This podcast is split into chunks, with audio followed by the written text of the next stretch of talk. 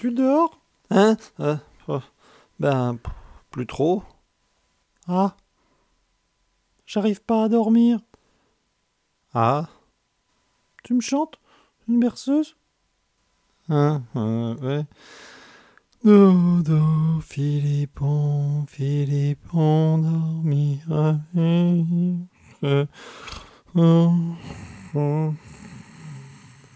Dodo, dodo. C'est facile à dire Euh,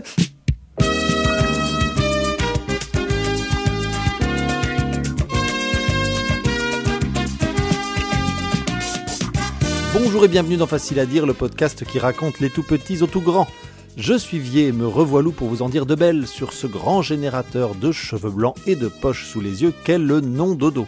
Et sa version euh, bien plus sympathique, hein, le dodo. Pour commencer tout ça avec le vocabulaire qui va bien, nommons la chose précisément et définissons l'affaire avec soin. Le sommeil, c'est quoi?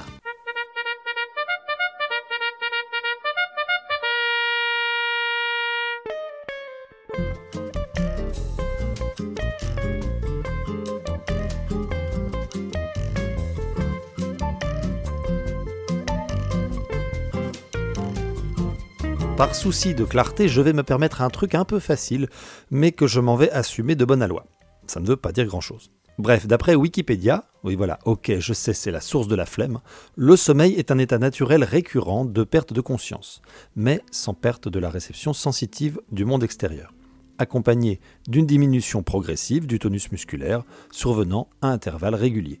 L'alternance veille-sommeil correspond à l'un des cycles fondamentaux chez les animaux appartenant au rythme circadien. Chez l'être humain, le sommeil occupe près d'un tiers de la vie en moyenne. Si, si, je vous assure un tiers. Alors, je vous vois dans le fond, hein, avec vos cernes en 4 par 3 et vos nuits un peu fines, mais oui, bébé va bien finir par pioncer à un moment. Courage alors je sais qu'on n'avait pas besoin de Wikipédia hein, pour nous apprendre que le sommeil c'est dormir et que dormir c'est basiquement euh, un état naturel récurrent de perte de conscience. Mais ça fait longtemps hein, que je n'étais pas reviendu dans vos oreilles et donc je reprends doucement les bases. Le sommeil est tout de même une chose bien étrange. C'est un besoin vital qui nous place dans une situation de vulnérabilité absolue. C'est un laisser-aller auquel on ne sera satisfait d'avoir succombé que si on s'en réveille. Ça peut être le moment le plus attendu de la journée de certains, comme l'angoisse la plus redoutée pour les autres. Donc tout ça n'est peut-être pas si simple finalement. Continuons de gratter un peu pour voir comment que la science, elle nous dit de quoi c'est fait un dodo. Un dodo, c'est basiquement une sorte de gros poulet rigolo euh, qui... euh, ah bah non, c'est pas... Ah pas celui-là. Oui, pardon. Donc, euh, oui, le dodo de quoi nous on en parle? Roupiller, c'est faire des cycles. En effet, nous autres les humains possédons une horloge interne qui gère gentiment cette alternance veille-sommeil.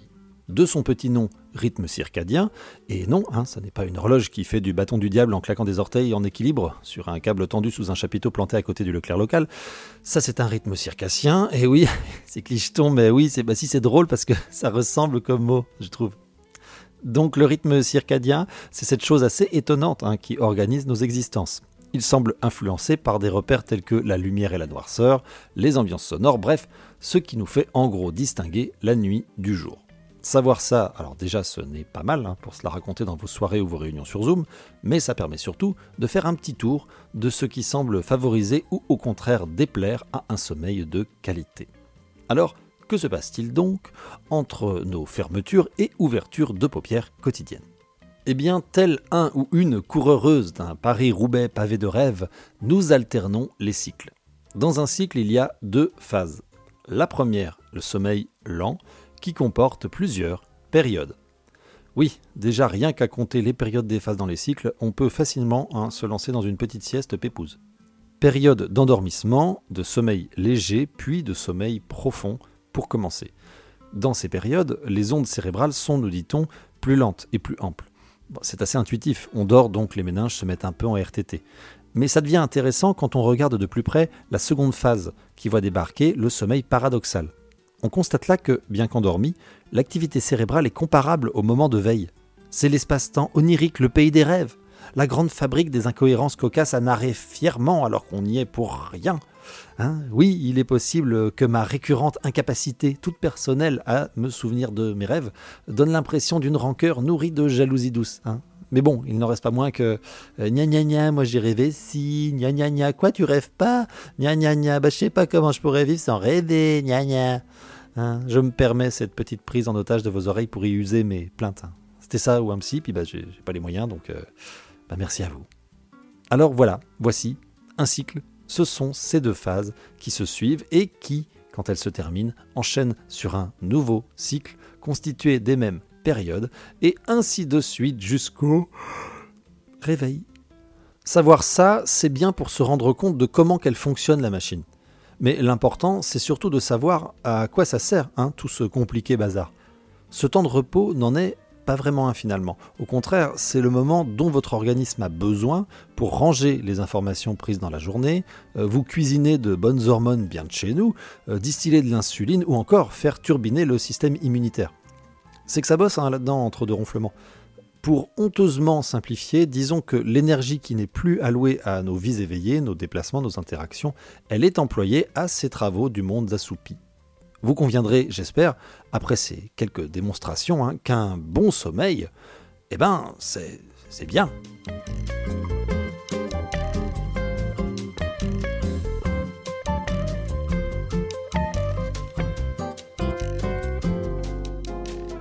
Maintenant qu'on a tous et toutes bien compris comment ça marche les cycles du sommeil, je vais vous faire cette grande annonce. Pour les enfants, c'est tout pareil, en un peu différent. Et oui, parce qu'on ne naît pas avec le circadien en bonne et due forme. Hein Voyons un peu comment que ça se bricole donc tout ça. Dans les premiers mois, bébé roupille entre 16 et 20 heures par jour. C'est ce qu'on appelle la phase de v'là la flemme. Non, non c'est faux, personne, personne ne dit ça. Son cycle n'est pas encore organisé comme le nôtre. Il passe de sa phase d'endormissement à un sommeil agité puis un sommeil calme. Tout ça durant environ 50 minutes qui reprennent depuis le début et ainsi de suite. Le gomin ou la gomine se réveille environ toutes les 3 heures et principalement pour se remplir la panse. La journée s'organise alors le plus souvent en comptant deux siestes le matin et deux l'après-midi. Comme vous le savez, et j'espère que nous sommes bien d'accord là-dessus, ces données énoncées ici ne sont que des indicateurs pour se faire une idée globale. Vous pouvez vous en servir de Canva pour organiser les roupillons des bambins, à condition de suivre au plus près ses besoins. Mais ça, ça marche pour tout ce dont quoi que je vous cause. No surprise. Entre ces 4 et ces 6 mois, bébé continue d'être une belle feignasse. On est sur du jusqu'à 16 heures de sommeil par jour.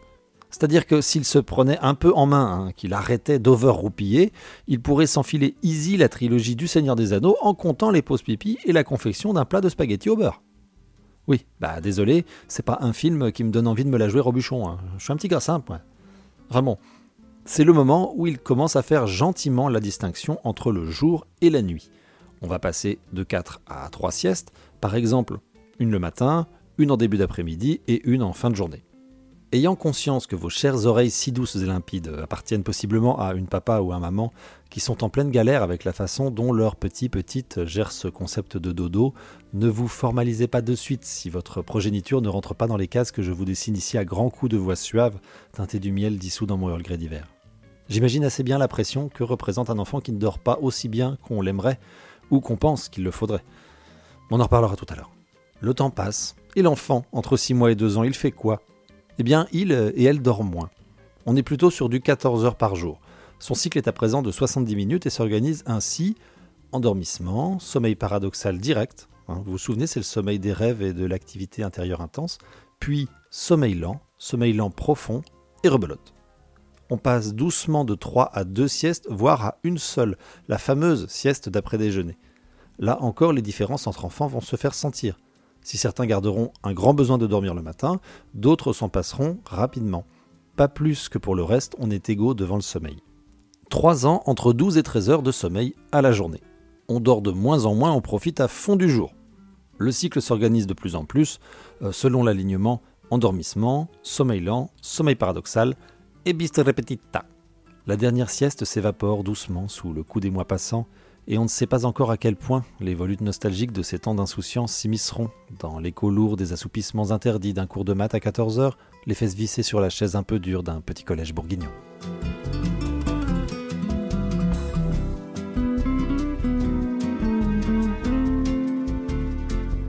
Tenons-nous-le pour dit, la gestion des phases éveillées est un des grands travaux du début de la vie.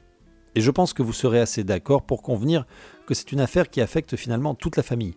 La quête des premiers mois, voire des premières années, pour les yeux les plus cernés d'entre vous, se résume parfois dans cette simple question. Et votre bébé, il ou elle fait ses nuits? Oh là là, elle pique celle-ci.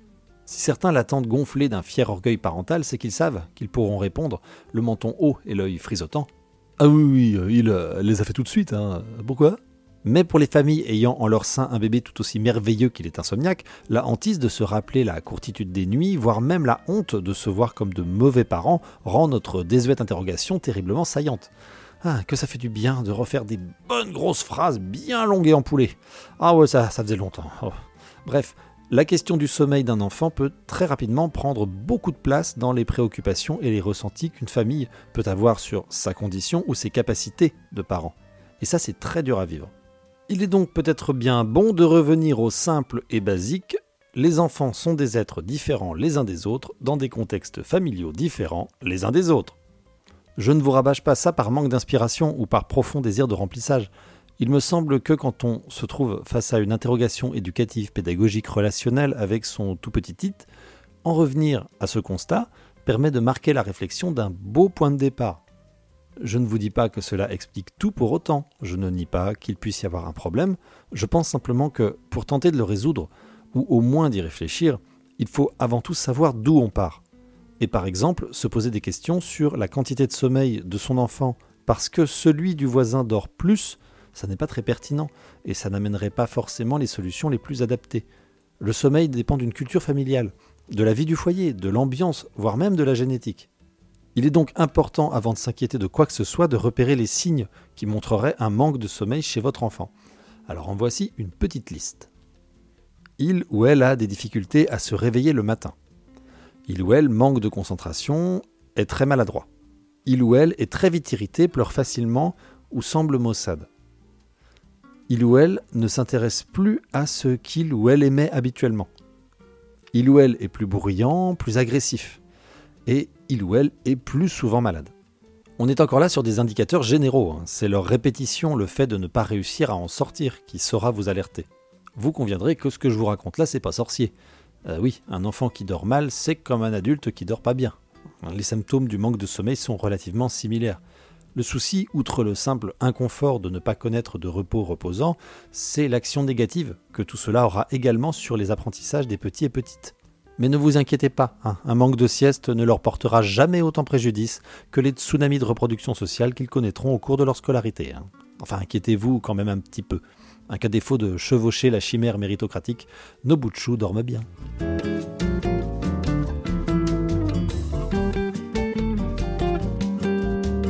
Ceci étant dit, et avant de passer à la fameuse et internationalement attendue partie des conseils, je vais tenter de vous faire passer subrepticement un petit message.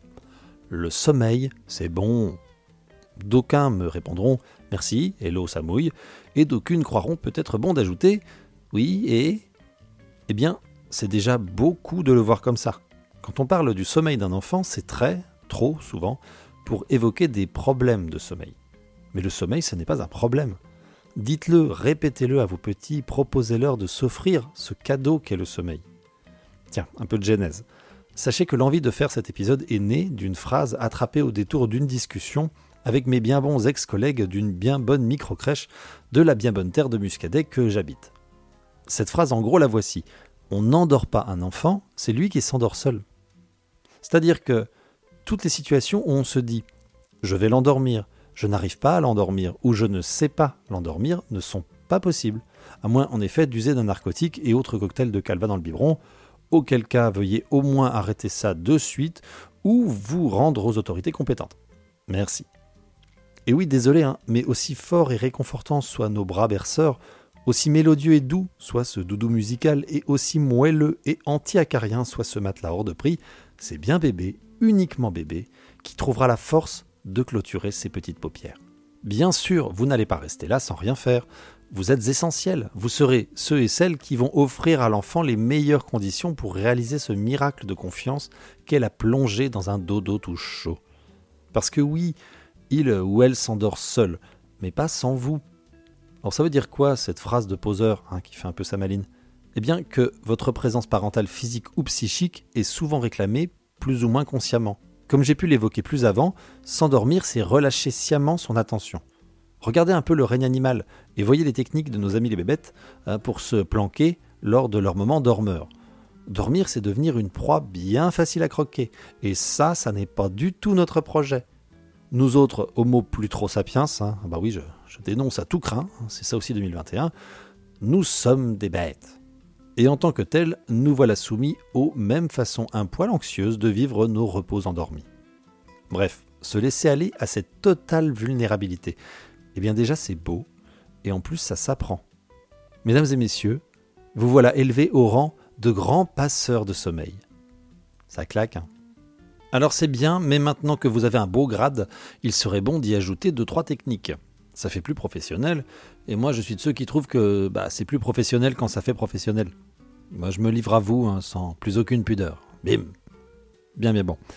Quelles sont alors que ces petites idées qui font genre, elles aident à donner à bébé des envies de morpher Pour commencer, un truc super simple, pas d'écran. J'épiloguerai sans doute un jour un plus longuement sur le sujet, mais pour le moment, tenons-nous-en à cette règle très facile à retenir. Les écrans, ça stimule le cerveau et pour le résultat qu'on tente ici d'obtenir, ça serait une très mauvaise idée. Cela dit, petit spoiler de l'hypothétique épisode si avant annoncé, mais les écrans c'est nada que dalle le moins du moins possible en toutes circonstances. Autre chose toute simple, le choix des activités du soir. On évite de se lancer dans un concours de roulade ou un jungle speed. Gardons les folies dépensières d'énergie pour la journée. Le soir ou avant la sieste, passons par des moments de calme, de plénitude apaisée. Pour ça, je vous laisse juge de ce qui plaît à votre bambin ses livres, ses jeux de construction, ses voitures, ses poupées, ses poupées dans des voitures, ou l'inverse, pour peu qu'il ou elle soit vraiment très imaginatif. Bref, vous faites au mieux et ça sera déjà très bien. Un autre point, l'alimentation. Évitons hein, les chocolats, jus de fruits, gâteaux et autres choses sucrées. Tout ça est bien trop excitant. Si on souhaite apaiser l'enfant, il s'agit également d'apaiser sa digestion. D'ailleurs, si cela est possible, tentez de le coucher une à deux heures après son repas, histoire que la dite digestion ne perturbe pas trop l'endormissement. Je parle là pour des enfants plus grands, hein. les nouveau-nés et nourrissons ont plutôt tendance à s'endormir sur le sein ou le biberon. J'en profite tout de go pour ajouter une petite digression. Le sein ou le biberon ne sont pas des somnifères. Un enfant qui se réveille la nuit n'a pas forcément envie de manger. De même qu'un enfant qui pleure de fatigue n'a pas à recevoir systématiquement de la nourriture pour accéder à son repos. D'ailleurs, digression, dans la digression, c'est l'inception de la digression ici, un enfant qui pleure n'est pas forcément à réveiller de suite. Apprenez à sentir son besoin, si il ou elle est couché depuis peu de temps. Alors, peut-être lui sera-t-il possible de se rendormir de lui-même. Voilà une chose qu'il ne saura faire que si vous le laissez essayer.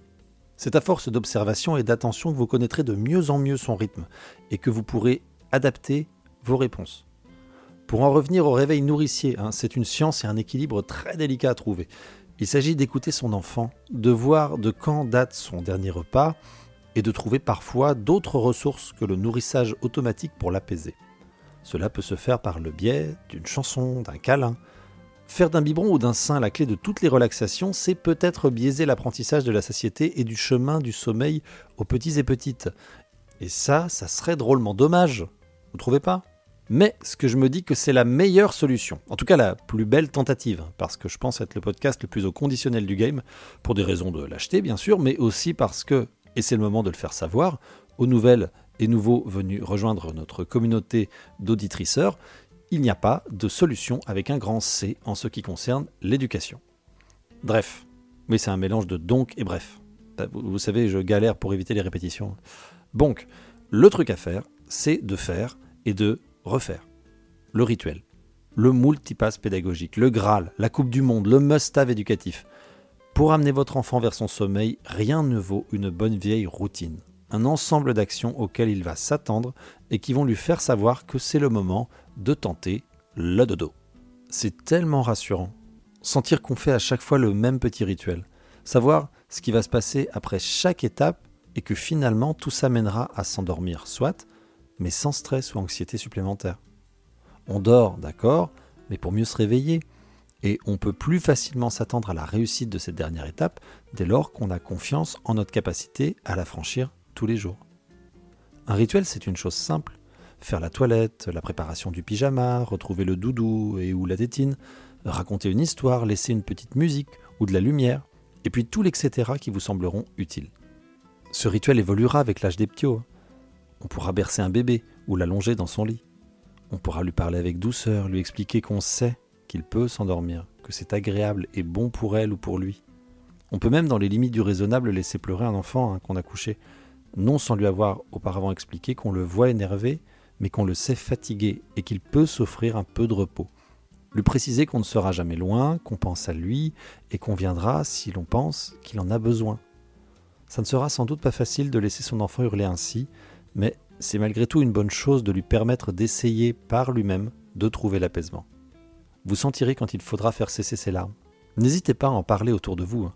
Partager ce genre de difficultés, c'est se rendre compte qu'on n'est certainement pas la première personne à qui ça arrive. Quoi qu'il en soit, et quel que soit l'âge des petits et petites concernés, n'oubliez pas que c'est un bon moment que ce dodo. Allez chercher les petites joies de vos routines. L'avantage, c'est qu'elles reviendront tous les jours. Voilà. Et bienvenue les nouveaux vels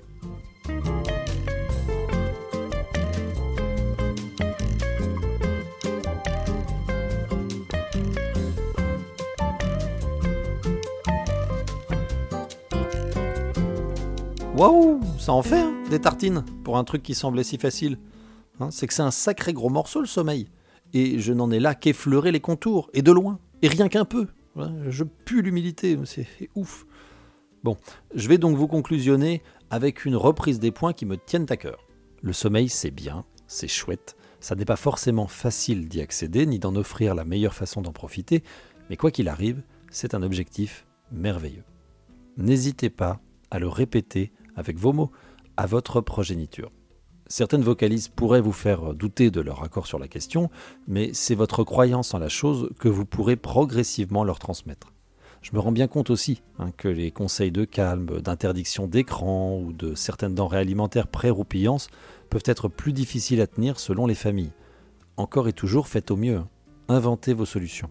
Je me suis permis de vous transmettre ces idées parce que je pense qu'elles sont importantes et qu'elles apportent un apaisement aux enfants avant le grand compostage dans le petit train du sommeil. Faites-en bien ce que vous voulez, et d'ailleurs, n'hésitez pas à venir les compléter ou les critiquer hein, sur les différentes plateformes de réseaux sociaux qui connectent notre petit monde. Mais ce qui restera le plus important pour moi, c'est bien cette affaire qu'on n'endort pas un enfant. Déculpabiliser si possible. Ça ne veut pas dire pour autant que vous devez y aller en YOLO, je le pose, je me casse, il se débrouille. Ça veut dire que, quoi que vous fassiez, vous n'êtes qu'un passeur, une gardienne de phare. Vous allez baliser, éclairer, protéger son chemin, mais c'est elle, c'est lui, qui devra naviguer sur les vagues de son repos. À vous de rester ce repère, quelle que soit la hauteur de l'écume, à vous d'être un peu comme un bout de lune, une mère de tranquillité, ou un père d'ailleurs. Et oui, ça rime un peu pour le plaisir, après tout, ça ne change pas. C'est toujours facile à dire.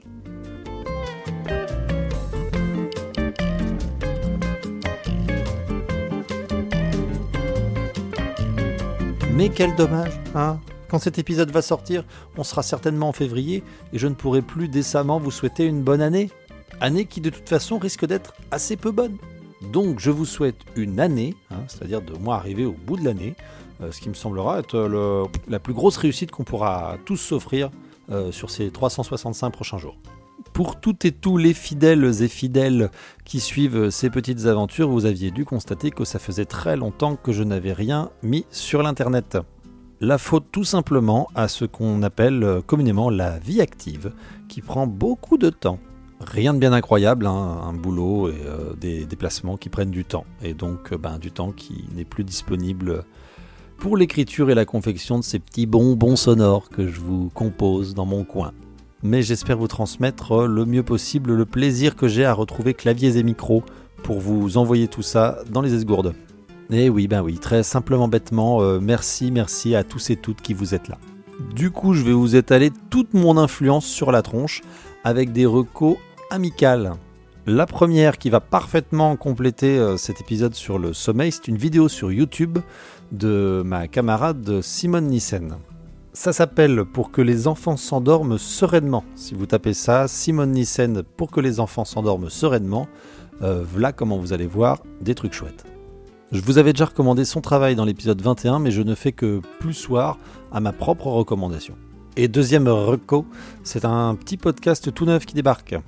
Et donc ce podcast, ça s'appelle euh, Yogini ou Yogini. Je crois qu'elle dit comment ça se prononce dans le premier, mais j'ai déjà oublié car je suis un ami de fort mauvaise qualité. En tout cas, ça s'appelle Yogini, le yoga par les meufs. Vous trouverez.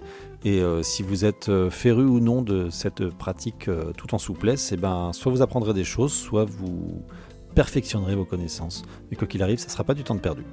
Comme d'habitude, hein, n'hésitez pas à alimenter vous-même cette belle flamme de la curiosité en allant écouter de ci, de là, découvrir par-ci par-là toutes ces petites choses qui nous entourent et qui pop dans nos oreilles assez régulièrement.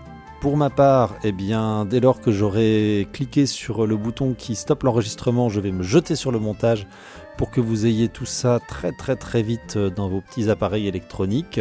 Nous, on se retrouve le plus tôt possible, je vous promets. Euh, je vous laisse avec ce mystère temporel et puis avec, évidemment, un très grand et très beau ciao